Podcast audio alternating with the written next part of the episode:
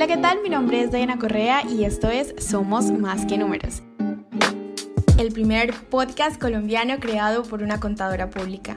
En este podcast podrás encontrar contenido relacionado con emprendimiento digital, hablaremos de diferentes temas empresariales, hablaremos de marketing digital, tecnología, hablaremos de contabilidad claramente y escucharemos muchas historias de expertos en su área. Aprenderemos un montón. Más preámbulos, empecemos. Hola, bienvenidos a todos a un nuevo episodio de este podcast. Estoy muy feliz porque hoy estaremos hablando de un tema que me preguntan bastante, pero que obviamente no es mi core, que es la propiedad intelectual.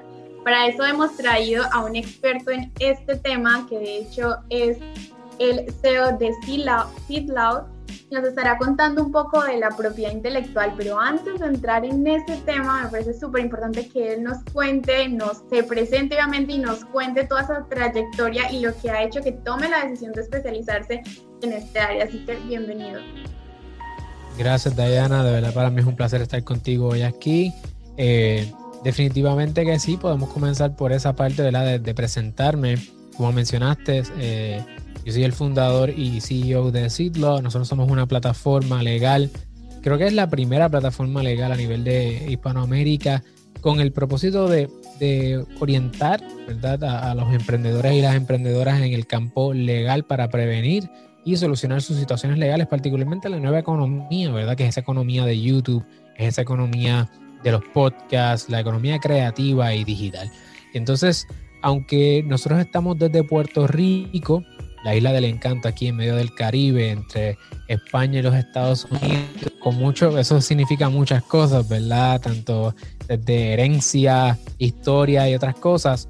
Realmente el tema de la propiedad intelectual, que es lo que vamos a estar tocando hoy, se parece mucho eh, en muchas áreas de, de América Latina al igual que los Estados Unidos, y por eso este tema, aunque normalmente sería ¿verdad? por cada país, tiene muchas lecciones para personas a nivel De, distintos países. Así que eh, mi camino como emprendedor, pues comenzó, eh, bueno, yo tengo, yo estudié en la universidad, college, eh, que sería la, no sé si es la preparatoria o el bachillerato en otros países, pero la, mi universidad, en Colombia, la secundaria. la secundaria. Ok, la secundaria la trabajé en la Universidad de Puerto Rico en el recinto de Mayagüez, que es un pueblo que queda al oeste de la isla, en economía. Así que mi formación es como economista. Luego estudié Derecho, que es el Juris Doctor, eh, también en la Universidad de Puerto Rico, pero en San Juan, que eso es en la capital de Puerto Rico. Eh, allí estudié, pues, uno más el Juris Doctor, que es el grado en Derecho, y tuve mucha experiencia trabajando en tribunales eh, a nivel local y también en nuestra relación de Puerto Rico con Estados Unidos, pues tenemos todo el derecho federal de los Estados Unidos también aplica en Puerto Rico y es completamente en inglés, porque aunque en Puerto Rico nosotros hablamos mayormente, ¿verdad? el lenguaje que todo el mundo habla todos los días es español, castellano, la verdad es que hay unas áreas que son completamente en inglés, que es el derecho federal. Entonces hay unas áreas en Puerto Rico que están así segmentadas y yo trabajé también ahí, tuve la oportunidad de trabajar eh, en los tribunales federales y eventualmente eh, logré trabajar en uno de los bufetes más grandes en Puerto Rico, de los despachos legales más grandes en Puerto Rico como eh, abogado en el departamento de litigio. Así que estaba pues representando compañías, corporaciones internacionales en sus asuntos ¿verdad? comerciales, particularmente en el derecho de marcas y en el área de prácticas antimonopolísticas. Así que bien interesante y todo eso pues yo lo estaba haciendo mientras en mi vena, ¿verdad? Como mi persona, eh, corría la música, corría el arte, corría la creatividad. Y decía, tiene que haber alguna manera de yo poder casar mi formación profesional y académica con mis pasiones. Y dije, mira, ¿sabes qué? Llegué a ese lugar, estaba ganando muy buen dinero, 5 mil dólares mensuales, más o menos unos 65 mil dólares eh, al año, recién graduado.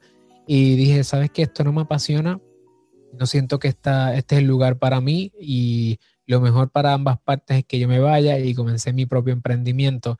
Y ahí es que nació la idea de Seedlaw y aunque comenzó primero como un despacho legal virtual o digital, eh, realmente evolucionó y se convirtió en una plataforma. Y ahora pues tenemos una comunidad en las redes sociales, eh, no tan grande como la tuya, pero vamos de camino y tratando de entonces ayudar a las personas en las industrias creativas, así que ese es más o menos un poquito de mi, de mi trasfondo y lo que hago todos los días es trabajar la propiedad intelectual desde los portafolios de marcas, derechos de autor, eh, represento artistas internacionales de República Dominicana, eh, de Puerto Rico, Estados Unidos, eh, luego con personas en México, en España también, así que sí, es, bien bonito uno poder a través de la música impactar personas de distintos países y definitivamente tener la oportunidad de estar sentado aquí contigo hoy.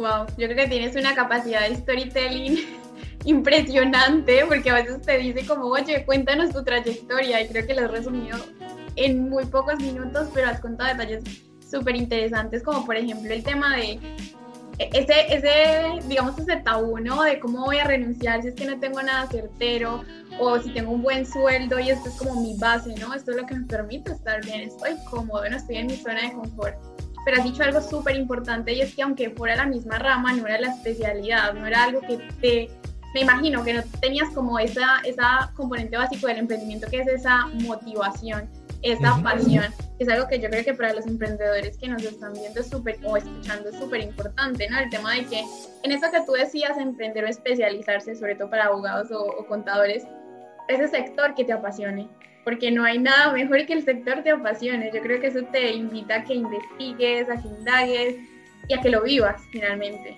En mi caso, pues al igual que tú, me encanta los emprendedores digitales, me encanta todo el tema de las plataformas, de las startups eh, y todo lo que esté en el plano digital. Entonces, obviamente, si me encanta, siempre voy a estar leyendo y actualizándome.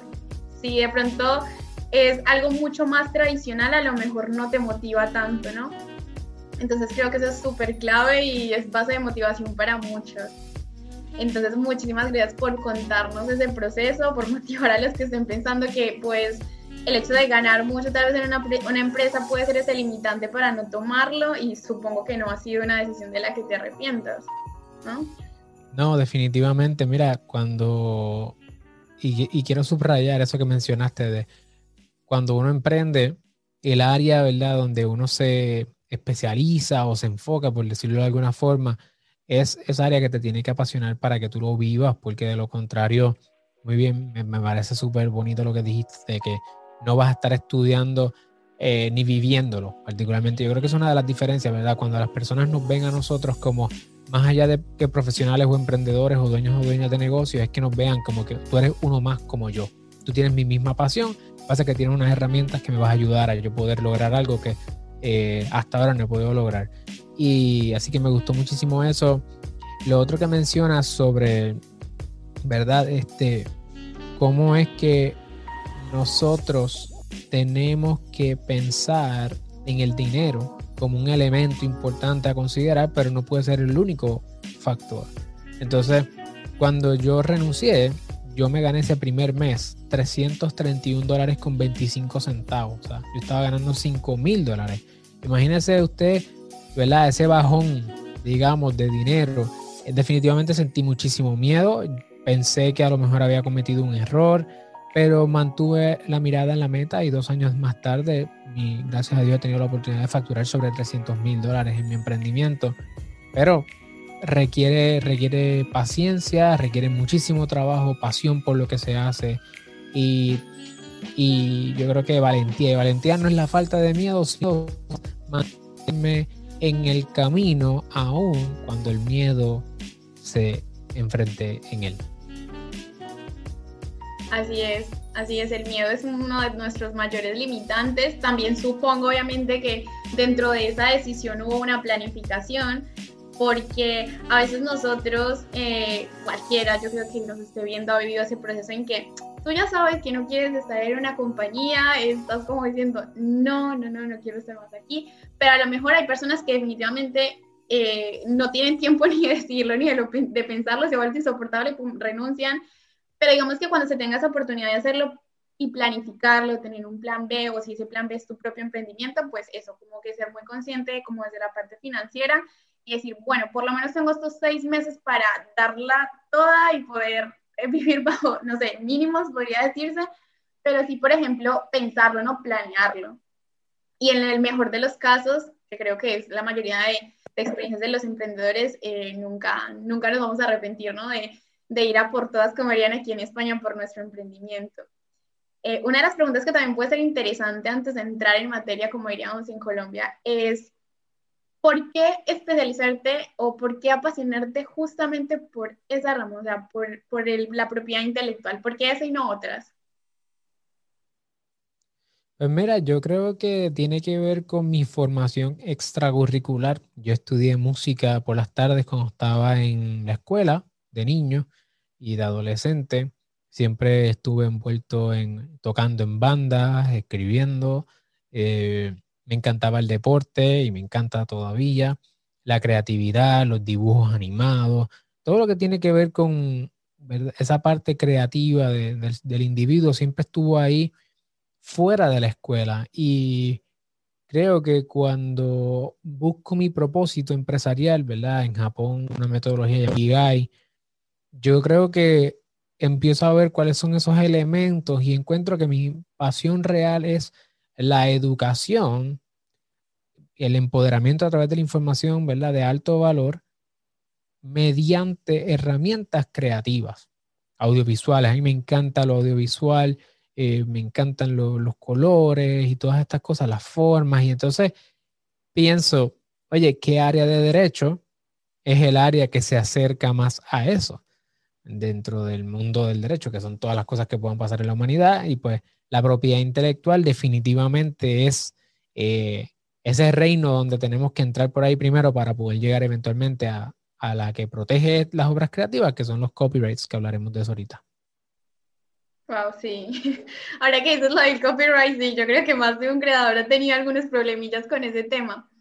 Pero es muy chévere, de verdad. También me identifico mucho contigo porque siempre eh, agradezco que también haya tenido yo como esa parte de, ese gusto por la parte creativa, ¿no? A mí en, en, en mi caso personal me encanta la fotografía y siempre, siempre he sentido que es un equilibrio, ¿no? Esa parte artística y esa parte eh, de mi profesión, de mi core. Y no sé si te pasa a ti o, te sigue pasando, a mí me sigue pasando que es como que tú estás en esos dos mundos y tú tienes esos conocidos del mundo artístico que probablemente en su círculo social no tienen casi a una persona que se dedique a ello, tú eres como el salvador, ¿no? De ellos.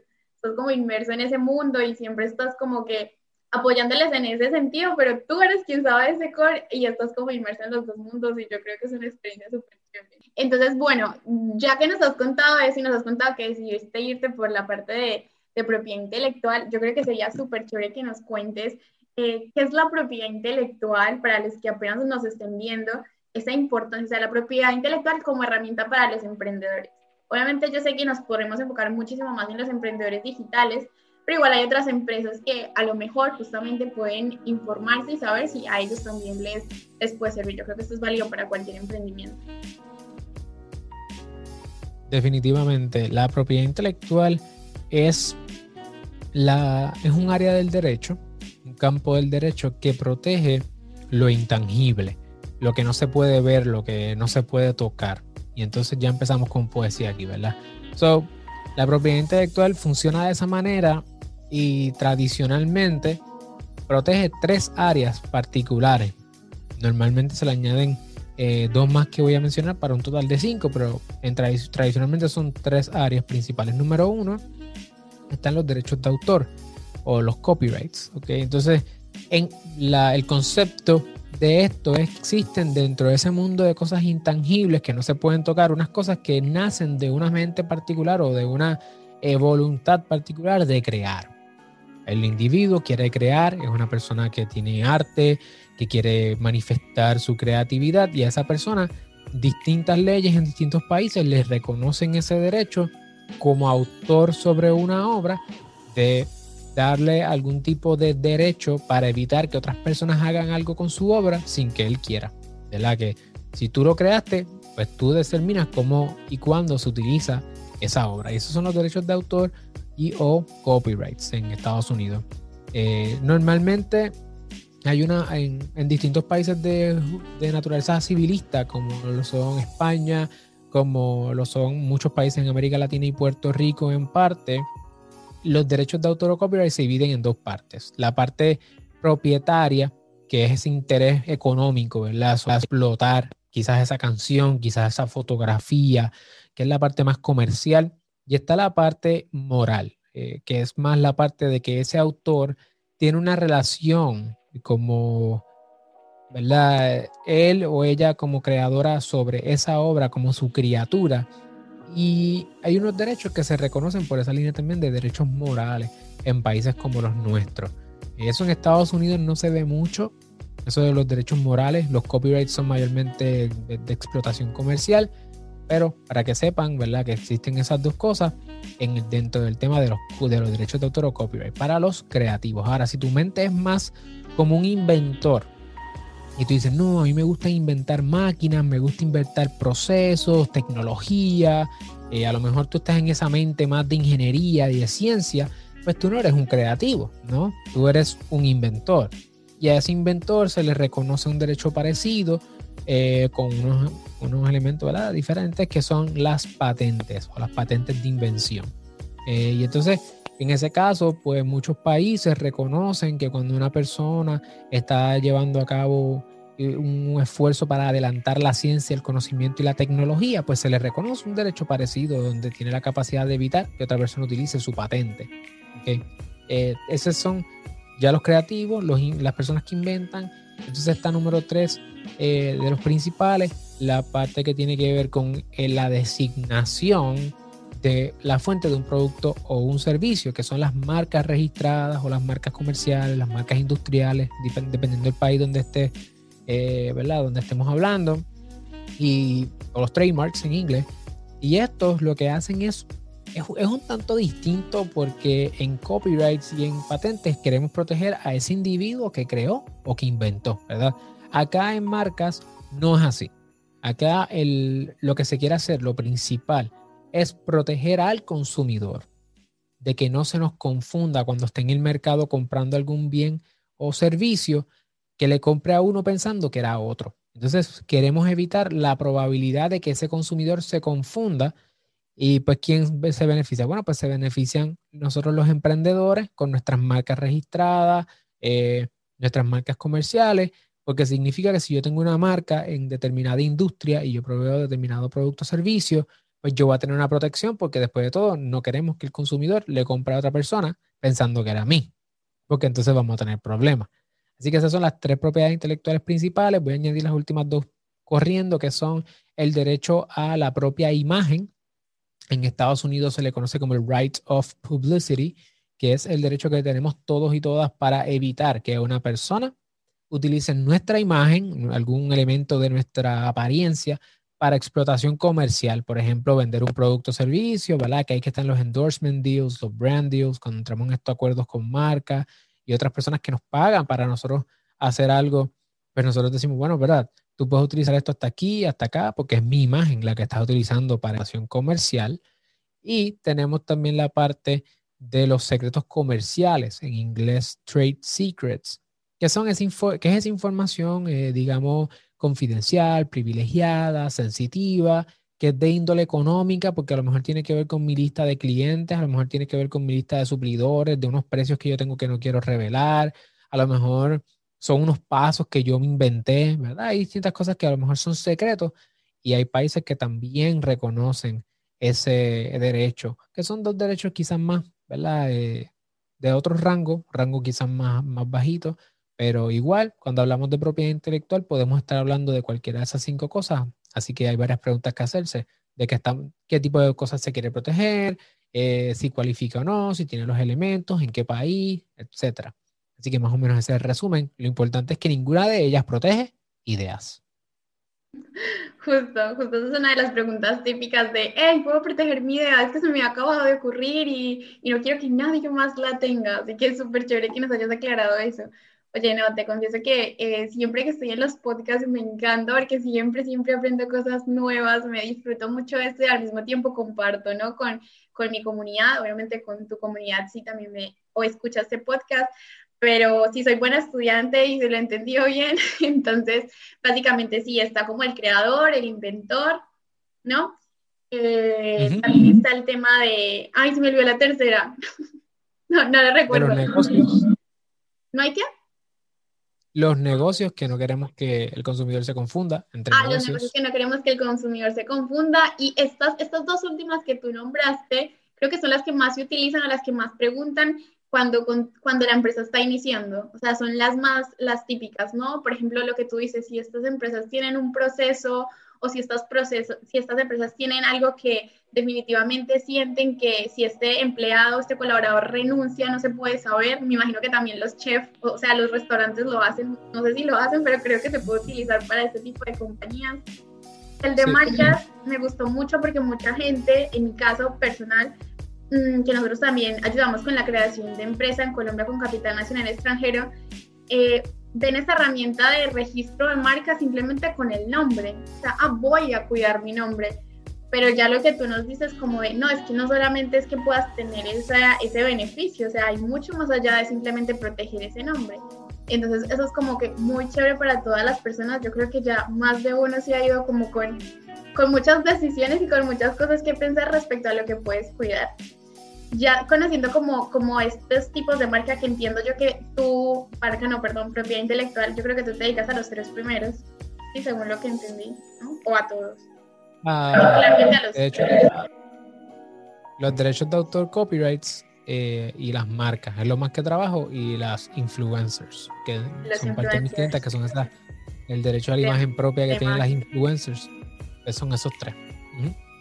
Y justamente cuando dijiste lo del derecho de imagen, también esto pasa mucho, que te dije que me gustaba la fotografía, cuando te gusta la fotografía documental, ¿no? Te encanta la fotografía documental y de repente tú estás en un, en un por ejemplo, en Colombia, hay muchos lugares donde tú puedes hacer fotografías increíbles, o sea, con, con culturas muy diferentes que tal vez la gente que está afuera no conoce y tú estás como súper apasionado, quieres tomar esa foto, me pasó a mí que participé en un concurso y hay muchas maneras de descalificar el concurso porque tú no pediste autorización a esas personas a quienes les tomaste la fotografía, ¿no? Entonces, eso me pareció súper curioso y creo que, que, los que nos estén viendo, que sé que hay muchas personas que, me siguen también y seguirán a, a Alexiomar, que es súper importante que los que se dediquen a la fotografía lo tengan muy en cuenta a ver, yo creo que lo, lo, menos que puede pasar es que tomas la fotografía y no pase nada y la persona ni siquiera se dio cuenta. No le capturaste el alma, como, dicen muchos. Pero lo peor, lo peor es que definitivamente puedes tener una demanda porque es que tú estás subiendo una fotografía, no sé, a tu Instagram, una history, y no, lo, no fue autorizado. ¿no? Entonces, todo lo que tiene que ver con derecho da a veces un poco de miedo porque, claro, el desconocimiento no exime de la ley. Pero, pero me parece que ya por esta parte ya hemos entrado demasiado en materia y ahí es donde lo que más nos gusta, yo creo que en estos podcasts es conocer también estas experiencias, esos consejos del día a día, ¿no? Esas cosas con las que uno se encuentra que dice, oye, mira, si tú estás pensando en, en emprender, ten en cuenta estas cosas, estas herramientas, por ejemplo, te brindamos desde Seedlow. Y algo que me gustaría antes de que entráramos a esa parte es que nos describieras cómo es el día a día en tu compañía sea, cómo es un día a día de, de, tu, dentro de tu compañía, con tu equipo de trabajo, con todo lo que harías dentro de, ella.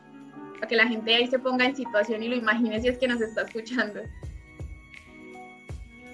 Mira, esa pregunta nunca me la habían hecho, así que muy cool. Eh, o wild, como dicen en España. Está bien wild. Qué guay, qué guay. Exacto. Pues mira, la verdad es que nosotros somos una plataforma completamente digital, así que todo el mundo está en donde sea que estén. Eh, yo he trabajado estando fuera de Puerto Rico, yo viajo bastante, me gusta, es una de mis pasiones y, estamos así como nómadas, ¿verdad? Podemos estar en cualquier lugar del mundo, así que todo el mundo está desde sus lugares. Lo que sí, yo trabajo bien de la mano con el director creativo de nosotros. Este, y todas las mañanas tocamos base. Es algo que, fíjate, si fuera a decirte un día a día, nosotros tenemos, te voy a dar dos tipos de días. Eh, los día a día, día a día y los miércoles, porque los miércoles son un poco distintos. Entonces, todos los días, pues yo por la mañana toco base con mi equipo de trabajo, particularmente el director creativo, eh, sobre lo que vamos a estar, las, quizás las metas de esa semana, cómo, cuáles son las metas, cómo vamos con las metas, si hay algo que tenemos que hacer para cambiar o lo que fuera. Eh, luego durante el día estoy en el proyecto que sea necesario para adelantar esa meta desde la casa normalmente, así que yo estoy trabajando, de verdad yo empiezo a trabajar como a las 9 de la mañana eh, quizás como hasta las 5 de la tarde. Eh, yo no me tomo muchos breaks o muchos espacios, yo estoy haciendo de todo un poco, que si la red, si eh, creando el contenido, que si el copy, que si una secuencia de emails o las automatizaciones, estudiando también, yo estudio como parte de mi trabajo, libros, cursos, de, distintas cosas, cómo utilizar los equipos, etcétera. todo eso, eso es parte del trabajo y cuando llega como a las 5 de la tarde trato de hacer algo de ejercicio, aunque sea caminar un poquito, dos millas o algo así, pero hacer algo, salir de la casa o estar en la casa y hacer algo, de moverme. Eh, me como algo y regreso a la carga otra vez porque por la noche, por lo general, estoy me voy en vivo en YouTube o por Instagram para contactar, o sea, mantener una relación con la comunidad en lo que estamos trabajando. Eh, y en cuanto a los miércoles, que son un poco distintos, porque los miércoles son el único día que yo tomo consultas. Y por lo general, eh, las consultas son todo el día. Que seis horas corridas de llamadas o siete horas de llamadas y consultas de distintos emprendedores de distintos países. Así que, pues, de momento tengo un emprendedor que son las 9 de la mañana, pero en su país son las 8 de la noche porque está al otro lado del mundo. Y estamos hablando sobre una estrategia de ¿verdad? legal de negocio, slash, todo lo que tiene que ver con el emprendimiento digital y tengo otras personas en la música, distintos países, así que los miércoles estoy todo el día en eso, eh, son bastante fuertes.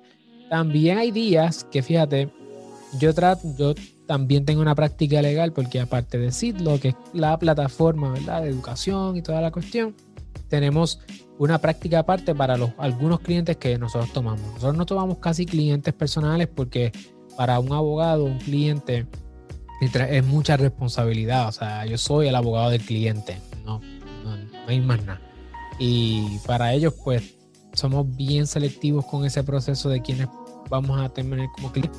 ¿Y por qué? Porque cuando un cliente llama, pues, hay muchas ocasiones hay que dejar lo que se está haciendo dependiendo cuán urgente es. Por ejemplo, la semana pasada yo tenía un plan para la semana eh, y a mitad de semana me lo boicotearon el plan, ¿verdad? Me interrumpieron la semana porque llegó una demanda de un cliente. Entonces, hay que salir corriendo a leer la demanda, eh, ver qué es lo que dicen, el tribunal te da un periodo particular y, eso a mí me da un estrés brutal, así que yo trato de mantener eso al mínimo.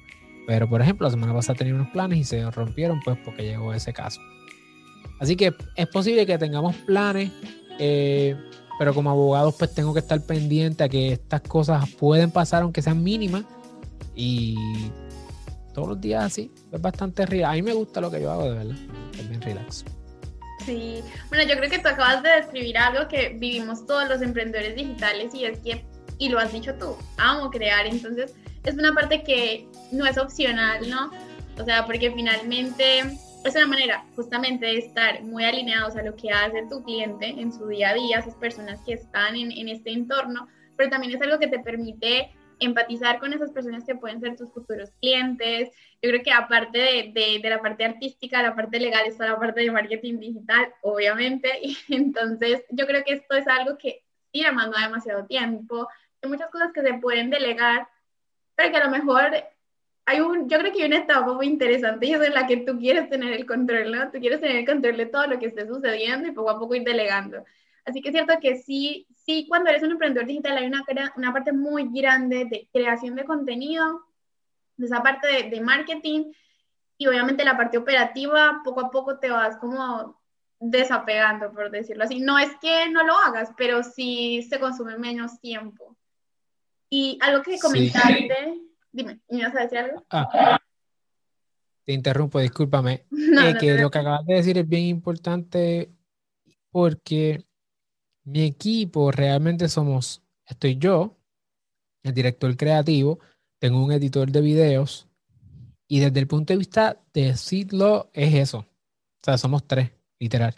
Eh, el equipo legal, sí tengo tres personas más en el equipo legal eh, para cuando llegan los casos y eso, pero el negocio digital escalable, que es lo que nosotros estamos tratando de hacer, ¿verdad? Algo que corra solo, que la tienda esté vendiendo, que requiere mucho esfuerzo de marketing digital y por eso estoy todo el día estudiando, aprendiendo, incorporando, revisando datos, porque hay cosas que uno quiere ir delegando, pero como emprendedores también creo que llega un momento, esta es mi experiencia en la parte de reclutamiento, así que los emprendedores y las emprendedoras que están solos, o sea, sepan que llega un momento, yo he reclutado muchas personas, yo, he reclutado más de 10 personas en distintos momentos, eh, para mí son un montón de gente.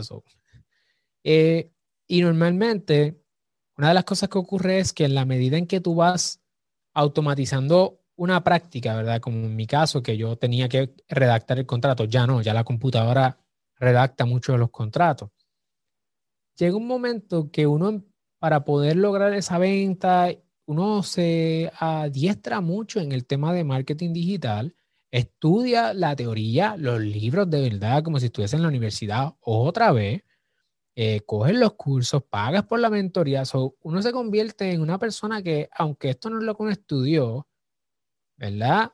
Uno se convierte muy competitivo en el tema, porque tú, utilizas las herramientas que te, convirtieron en contadora, que no son cualquier herramienta, son herramientas de análisis, de mucho elemento de intelectualidad. Utilizaste para eso. Y ahora tú lo vas a transferir al área creativa. Y vas a traer ahora una manera de pensar bien profesional a un tema creativo, que no es que no sea profesional, pero que es una mezcla. Ahora tú estás sumando dos cosas y es como el cerebro, ¿verdad?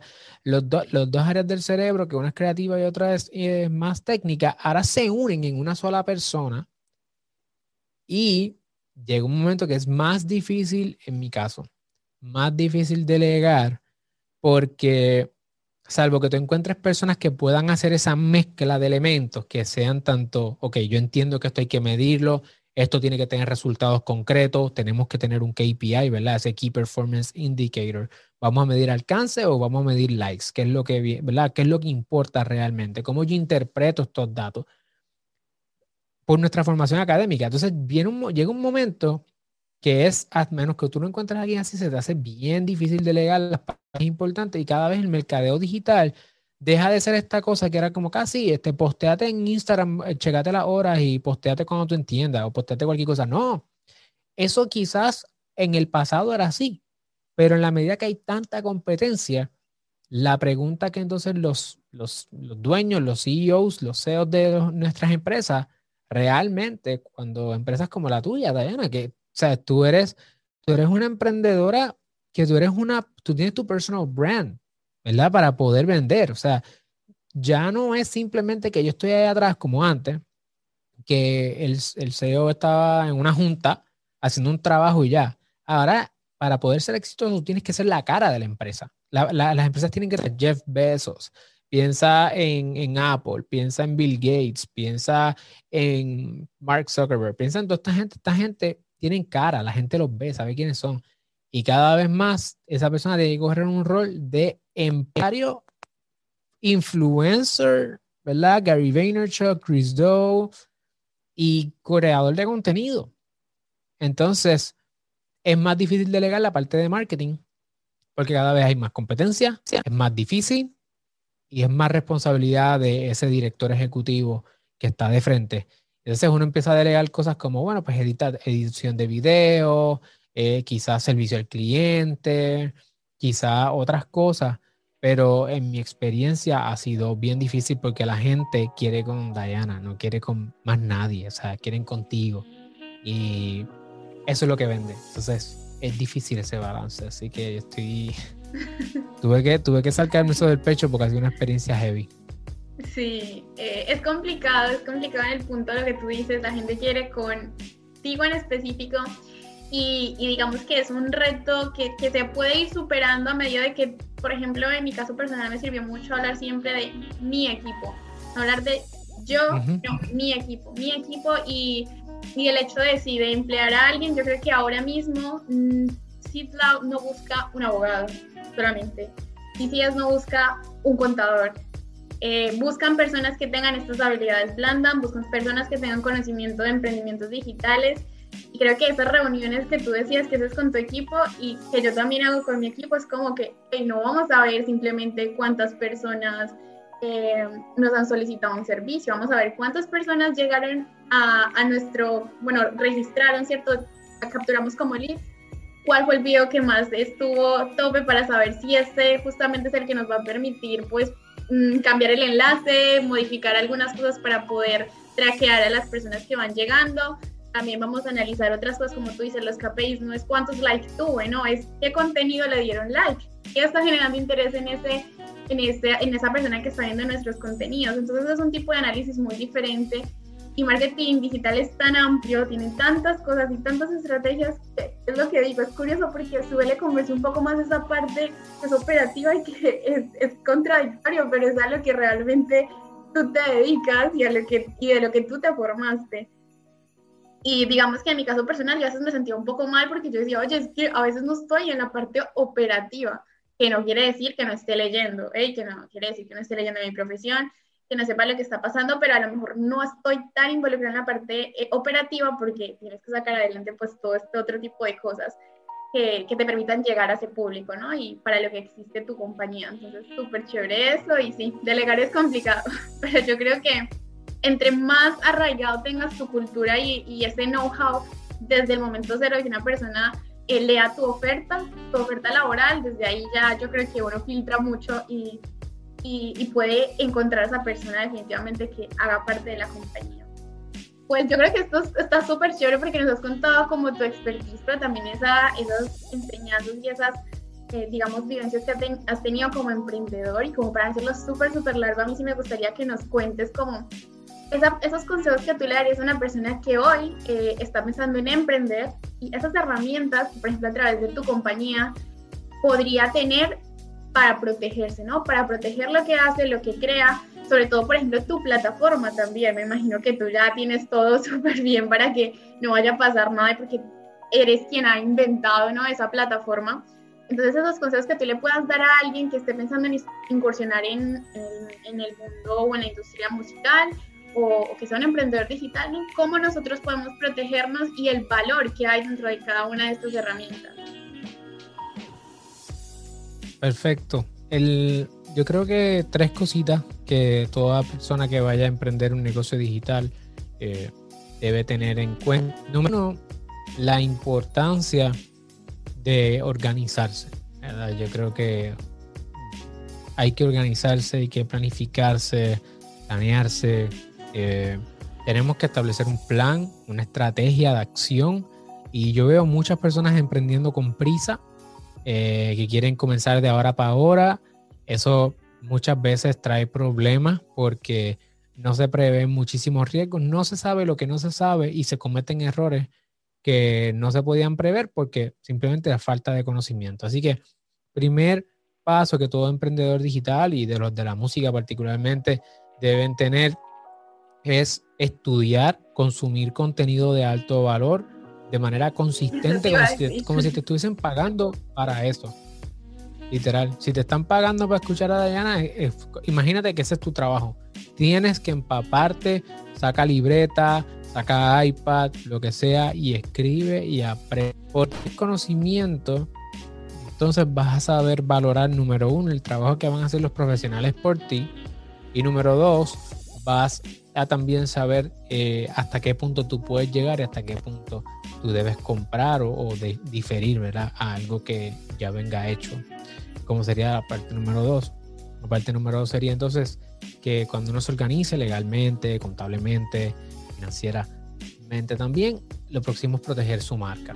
Eh, no importa desde dónde tú estés emprendiendo, si tú vas a vender hacia los Estados Unidos o si tú vas a vender hacia España o hacia algún país en América Latina como Colombia, tú necesitas estar bien organizado respecto a tu marca porque el derecho de marcas es territorial. Entonces, si tú por alguna razón eh, quieres entrar a los Estados Unidos a vender, digamos a través de YouTube, a través de Spotify, las distintas plataformas, tú vas a necesitar eh, que un abogado de marcas conozca si esa marca o te ayude a identificar si esa marca se puede utilizar en los Estados Unidos porque si no te puedes meter en problemas. Y cuando hablamos de Estados Unidos, quiero que haya un poquito de contexto. Son 50 estados y los territorios. Así que si estás en las redes sociales us.com, es posible que esas, esas páginas también cualifiquen en el análisis de probabilidad de confusión y te puedes meter en problemas si no tienes una marca que se puede utilizar en Estados Unidos, igual en España y en otros países. Así que la protección de marca es sumamente importante y el registro de la marca particularmente es bien importante. Nosotros tenemos en nuestra plataforma eh, un, formulario donde tú puedes comenzar a llenar el proceso con la información que nosotros te pedimos y mi equipo legal, ¿verdad? Hay una relación entre la plataforma y mi, mi práctica legal como tal, que tienen un partnership y mi equipo legal ayuda en esa solicitud de registro de marca. Tenemos muchísima experiencia. He dado más de 100 marcas en los Estados Unidos. Experiencia tenemos marcas gigantes. Nosotros las trabajamos, así que te podemos ayudar con eso a nivel de los Estados Unidos. Es una de las mejores inversiones que puedes hacer. Número 3, es importante proteger los derechos de copyrights. Eso es un área de derecho que toda persona en el mundo digital tiene que conocer, los derechos de autor, porque si eres podcaster, qué cosas tú puedes y no puedes hacer a través del podcast. Si vas a traer a otras personas a quizás grabar contigo, ¿verdad? ¿Qué cosas tú puedes hacer, qué cosas no puedes hacer? Otro de los elementos es para personas que son youtubers, qué tú puedes subir a YouTube, qué no, qué es uso justo, eh, qué, qué tú puedes hacer si alguien se roba, ¿verdad? Entre, entre comillas, tu, tu, contenido. Son cosas que el copyright te va a ayudar a identificar. Instagram, Facebook, la creación de contenido. Y si estás en la música, imagínate, la música gira alrededor del derecho de autor. Así que, número uno, organízate y planifícate. En todo el sentido. Dos, marca. Y número tres, conoce los derechos de autor. ¿Por qué? Porque si tú vas a estar en el Internet, eso es algo que siempre va a estar ahí no importa en qué plataforma tú estés, hay que proteger y respetar los derechos de otras personas. Y esas son de las dos cosas donde más problemas se meten. Eh, y en nuestra plataforma hay muchísimo contenido gratis, que es lo más que nosotros hacemos, contenido de puro valor gratuito, que pueden ir allí y educarse. Ahí cuando dices de, cuando entrevistas a alguien en tu podcast ya me pusiste nerviosa. Espero que estemos haciendo todo como debe ser. sí, estamos todo bien. Autorización tuya ya la tiene. Lo que pasa es que mucha gente, por ejemplo, eh, empiezan a, a lo mejor quieren tener más likes o quieren tener más reconocimiento y en muchas ocasiones cuando uno está en un podcast educativo, pues muchas veces uno tiene mucho cuidado y se evitan muchas cosas, pero podcast de entretenimiento, que queremos traer música, que queremos hablar de otra gente y decir lo que nos dé la gana, eh, hay cosas que la gente por likes y por pauta en las redes comete errores. Eso es lo que Total. Sí, yo, yo, ahí te voy a preguntar una anécdota y te voy a contar una mía, no sé si te la conté en nuestra primera reo, que fue mi primer video en YouTube, o sea, por allá en el 2012. Dos de mis primeros videos en YouTube, con los que yo me atrevería a decir que son los que más eh, visualizaciones tienen, y en mi desconocimiento, el contenido muy bien, todo muy bien explicado, pero de fondo se escuchaba la canción de Maroon 5. Entonces, ahí ya había perdido absolutamente toda oportunidad.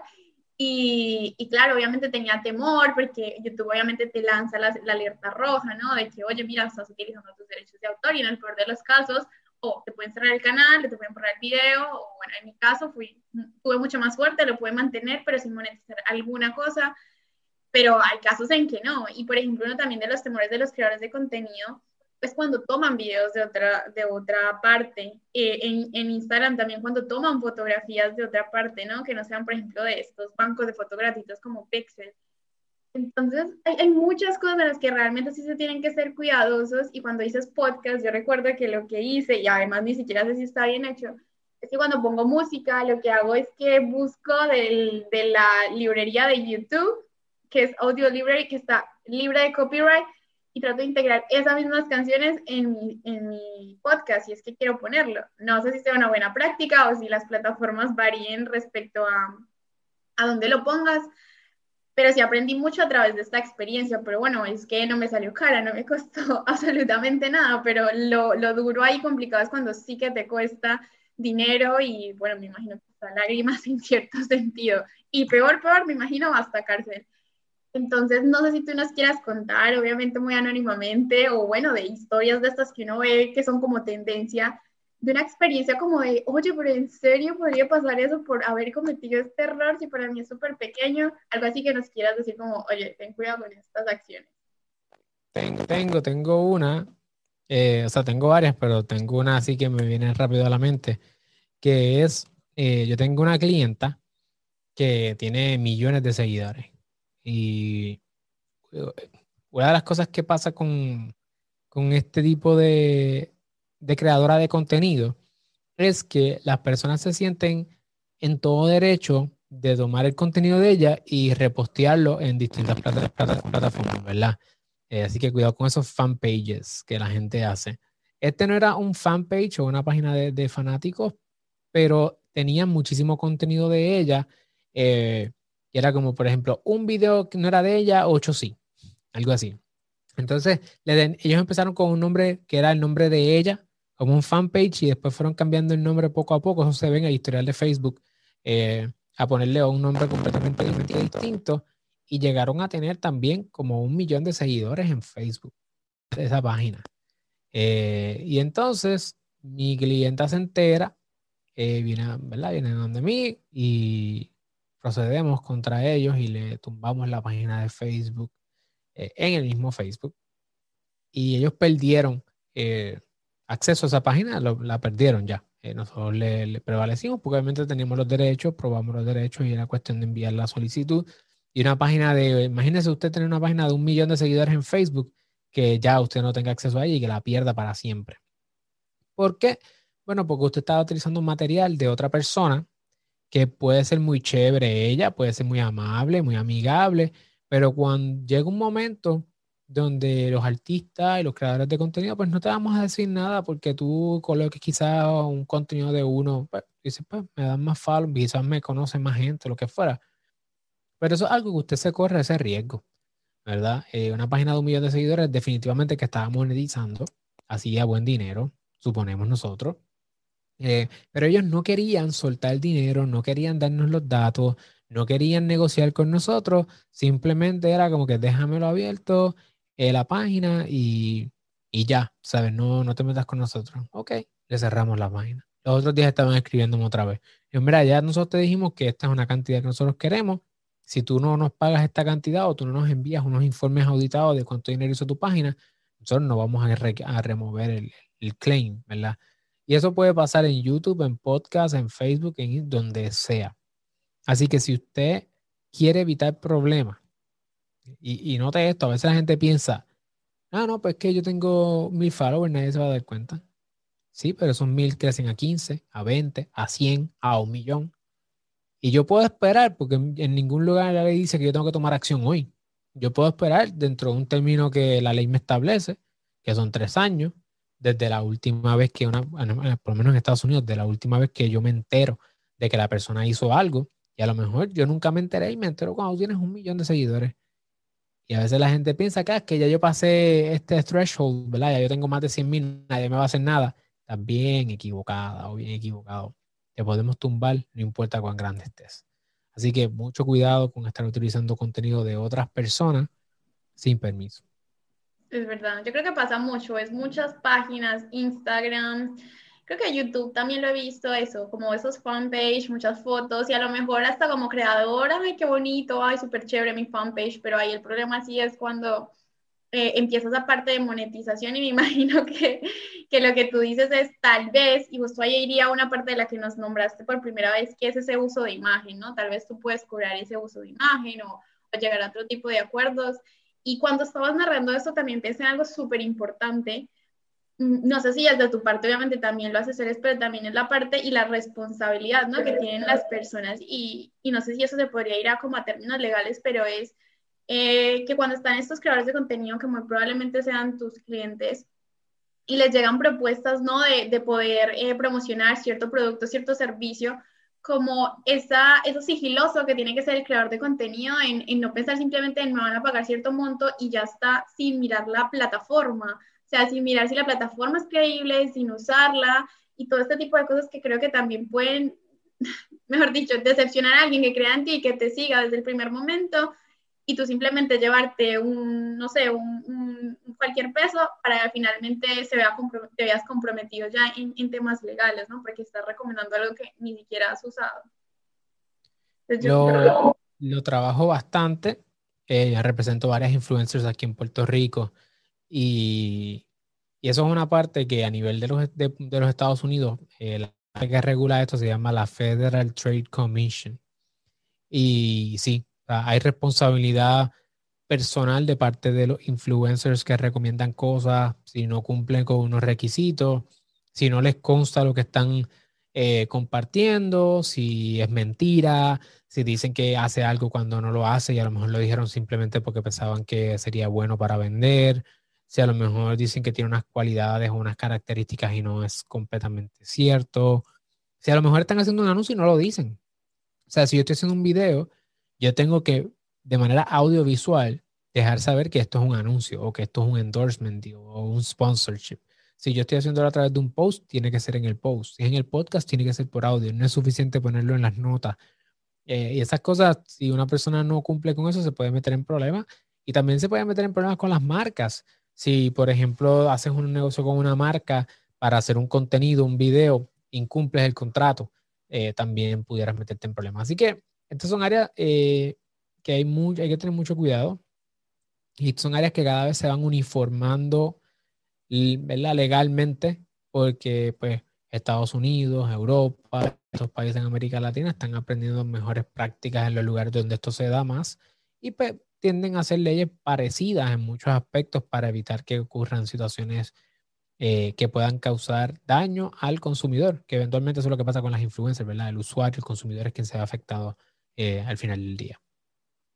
Exacto, sí, eso lo menciono más que todo porque justamente ese público tuyo, tú dijiste que también eran los influencers y finalmente al principio pues eso no se, no se puede calcular el crecimiento exponencial que pueda tener una marca, como estamos diciendo ahora, ese, ese CEO de la compañía que, que creció y pudo dar su mensaje y hacer crecer su comunidad, pero después de ello hay, hay muchas cosas en las que justamente personas y empresas como tú, bueno, como Sidla, pueden apoyarte, ¿no? En todas esas decisiones que tomes a partir de una colaboración con alguna marca. Bueno, y antes de, de finalizar, y luego que te quería preguntar y que justo te dije antes de iniciar el podcast, y es como toda esa curiosidad que nosotros tenemos eh, relacionado con la industria musical, ¿no? Todo eso que podría tener un artista que nos esté viendo, que nos esté escuchando, cómo tú proteges a esa persona, ¿no? Porque pueden haber personas con muchísimo talento, justamente he visto muchos casos de, personas que inician eh, con un video cantando inclusive TikTok, ¿no? Y se vuelven súper famosos, pero desconocen todo este tema y todas las herramientas y justamente la parte de la propiedad intelectual. Entonces, si alguien nos está escuchando o alguien quiere imaginar cómo es ese mundo o esa industria musical, ¿cómo nos podrías contar en pocas palabras tu experiencia, obviamente eso que te motiva a trabajar con esta industria y cómo proteges a todos estos artistas. Pues mira, los artistas de la industria de la música son de las personas que más cuidado tienen que tener porque eh, las leyes que aplican normalmente son básicamente una, es los derechos de autor, los copyrights. Y son contratos con esa ley. Es una relación que existe entre esas dos cosas. Entonces, Tú puedes hacer cualquier tipo de negocio, en teoría. Y es tan flexible y es tan amplio que en ocasiones esa amplitud permite que las personas no sepan realmente qué es lo que están entrando a hacer, cuál es el negocio que están entrando. Porque cuando no hay unas reglas ¿verdad? específicas, un cajón, eh, las personas pueden negociar cualquier cosa y esa apertura, esa libertad, en muchas ocasiones causa confusión. ¿Qué es lo que yo recomiendo? Hay que educarse más que nunca en este tema. De hecho, en nuestra plataforma eh, cada vez más hacemos videos más concentrados a esta industria. Así que pueden conocer ahí muchas cosas porque eh, los derechos de autor son, es un área bien especializada, bien enfocada, eh, particularmente la música, cómo se generan dineros, los tipos de contratos que existen, los negocios que se dan en la industria, muchas palabras que hay que interpretar, que hay que definir. Eh, que son conceptos que en ocasiones las personas pueden estar bien, bien confundidas al respecto. Y yo hago un llamado y una exhortación a la gente que quiera eh, incursionar en la industria de la música que se eduquen bien y que no firmen absolutamente ni un solo documento sin antes hablar directamente con un abogado o una abogada que trabaje ese tema particular. O sea, tiene que ser bien específico que lo trabaje, que lo conozca y que te pueda orientar para que tú estés en posición de saber si vas a firmar o no. Exacto, yo creo que ahí es donde está la diferencia, ¿no? Como vemos, contabilidad y derecho, contabilidad pública y derecho son profesiones que tienen amplio campo laboral, muchísimas ramas, ¿no? Pero finalmente esa especialidad, propiedad intelectual, y esa persona que se dedica a la industria musical es la clave, ¿no? Es como todo un filtro y finalmente entre, es tu día a día finalmente, es lo que hace que, que, tú puedas tener las herramientas y la respuesta correcta en el momento que este artista la, lo necesita.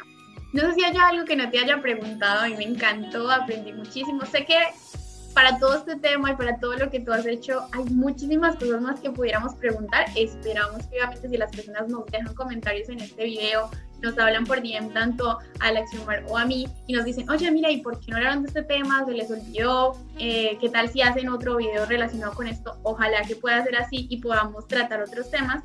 Pero no sé si hay algo que nos quieras compartir que se me haya olvidado preguntarte, que no lo haya tenido en cuenta.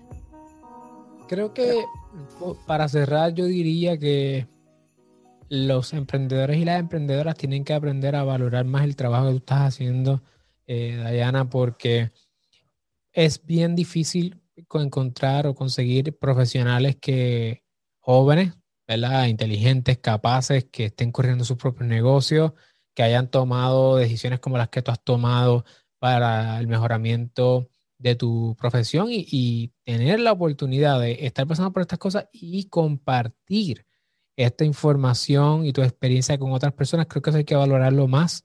Eh, creo que a veces las personas se les olvida que somos humanos, que aún con los pocos seguidores que uno tenga, lo que fuera, eh, piensan que uno está ahí para contestar toda y cualquier tipo de preguntas y todo es gratis y todo es sin compromiso y como si nosotros tuviésemos una obligación de hacer lo que estamos haciendo y no lo ven que estamos realmente eh, tomándonos el tiempo de hacer esto sin que alguien lo hubiese hecho por nosotros necesariamente. Y a veces sentimos que no, se valora tanto, eh, particularmente los que estamos en educación, ¿verdad? Porque en entretenimiento la gente olvídese por reírse, hace lo que sea, pero las personas que estamos educando, creo que en ocasiones no se valora tanto como otras áreas y creo que si nos, si nos dejan, ¿verdad? Si valoran un poco más eso, eh, ¿cómo, se, ¿cómo se valora más? Bueno, pues, ¿verdad? Eh, compartiendo el contenido, eh, comentando, interactuando con nosotros, siendo parte de la comunidad, porque eso nosotros a seguir hacia adelante y, y los días que son un poco más difíciles, porque hay días realmente que son difíciles, uno dice, ¿sabes qué? No voy para adelante, yo estoy comprometido comprometida con mi comunidad, lo vamos a hacer, voy a dar la milla extra y a lo mejor esa información que yo no estaba compartiendo la voy a compartir eh, para desbordarme aún más en valor. Porque recuerden, en la medida en que habemos pocos haciendo esto, la plataforma es nuestra en muchos sentidos. O sea, no hay muchos otros abogados o muchos otros contadoras hablando. No hay mucha otra gente, así que no hay muchos para escoger los que estamos, pues realmente necesitamos su apoyo para poder seguir ayudando a más personas. Y, un share, un compartir, un comentario es suficiente en muchas ocasiones para ayudarnos si usted no puede quizás comprar nuestros servicios o nuestros productos. Así es, yo creo que eh, no me lo esperaba al final, pero súper chévere que hagas como esa esa reflexión, ¿no? Nosotros aquí somos unos apasionados por lo que hacemos, unos apasionados por la industria a la que nos dedicamos, por los emprendedores, siempre tenemos esa hambre de aprender, pero también esa hambre de, nutrir, de enseñar desinteresadamente. Obviamente que sí esperamos esa retribución y sabemos que la pasión nos lleva a que personas confíen en nosotros, pero es importante saber que obviamente es nuestro trabajo, nuestro core, eh, lo que hace que funcione y marche nuestro negocio entonces, súper que nos hayas recordado eso y que obviamente el motor y, el que, y lo que nos ayuda a los creadores de contenido a entender que el contenido está gustando es justamente eh, ese feedback que nos den positivo, a mejorar, pero siempre esté esa parte ahí en las personas que nos escuchan y dedican el tiempo. Realmente que a veces yo creo que ese call to action es súper poderoso, ¿no?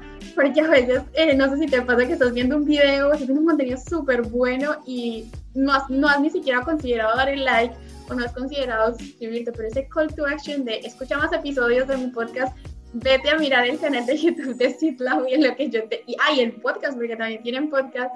Entonces ese call to action a veces es súper necesario. Entonces, me encanta esa parte que has dicho. Yo creo que hoy todos, todos hemos aprendido Y eso te iba a preguntar, ¿dónde pueden encontrar tu contenido? Sé que tienes tu marca personal, tu marca de empresa y estás en YouTube, en, Spotify, entonces cuéntanos si quieres un poco dónde te podemos encontrar y qué podemos encontrar en cada uno de estos canales. Bueno, pues nos pueden conseguir eh, si quieren aprender sobre derechos, sobre copyrights, derechos de autor, marcas y todas estas cosas. Nos pueden seguir en Seed Law, Seed de semilla, Law de derecho, eh, sería S-E-D-L-A-W, en YouTube y en Instagram también son las dos plataformas que más eh, estamos. También si quieren seguirme y quizás aprender un poco más sobre ese tras, eso que está detrás de cámara, ¿verdad? Esos pensamientos que uno tiene como fundador de una empresa como la que estamos haciendo y quizás esas luchas internas que ocurren, esa parte que muchas veces nadie habla, pueden entrar a su plataforma de podcast favorito y buscar allá Empaqueta tu cerebro. Eh, básicamente es cuál es mi visión de que nosotros los proveedores de servicios debemos buscar maneras alternas al intercambio de dinero por tiempo para poder tener negocios sostenibles y escalables. Así que allí en Paquetado Cerebro hablamos sobre establecer precios, conseguir clientes, marca personal, todas estas cosas que, que hemos estado haciendo, qué cosas me han funcionado, qué cosas no. Así que todo eso lo comparto allá. Y en Instagram me pueden conseguir como Alexiomar Rodríguez. Eh, en el canal de Instagram realmente estoy aprendiendo de Instagram, so estoy compartiendo ahí quizás eh, notas motivacionales para que la gente no se quite. He visto que el emprendimiento tiende a hacer que las personas se sientan bien solas y quiero ayudarles a que se sientan que son parte de una comunidad mucho más grande, eh, a mantener ese espíritu de conocimiento y de aprendizaje en todo momento y también a liberar su parte creativa. Y a veces comparto dibujitos que estoy haciendo y cosas para que la gente se relaje un poco y se te olvidó el más importante que sería YouTube, que es donde justamente también llevas invitados y hablas de estos temas de interés. Así que es súper también recomendado. Yo también he visto algunos de estos live que haces. También sé que eres muy constante en esa parte, así que súper importante que también vayan a, a, a, esa, a ese canal. ¿no? YouTube para mí es mi plataforma preferida, así que siempre la tengo ahí en mi top mind y en mi, en mi top de plataformas. Yo creo que básicamente hoy hemos aprendido las generalidades de la propiedad intelectual, hemos aprendido lo que vive en un día a día una persona que se dedica a ello, ¿no? y sobre todo en la industria de musical, o bueno, en la industria más artística, como siempre nos lo descubrió Alex Omar. Así que yo los invito a que lo sigan en sus canales digitales, a que sigan explorando su contenido y si quedaron súper antojados, como llamamos en Colombia, de explorar estos temas, recorran todos los episodios que tenemos en este podcast llamado Somos Más que Números, que también nos veamos en YouTube o si nos estás viendo en YouTube, muchas gracias por estar aquí hasta el final y nos vemos en la próxima. Chao, chao.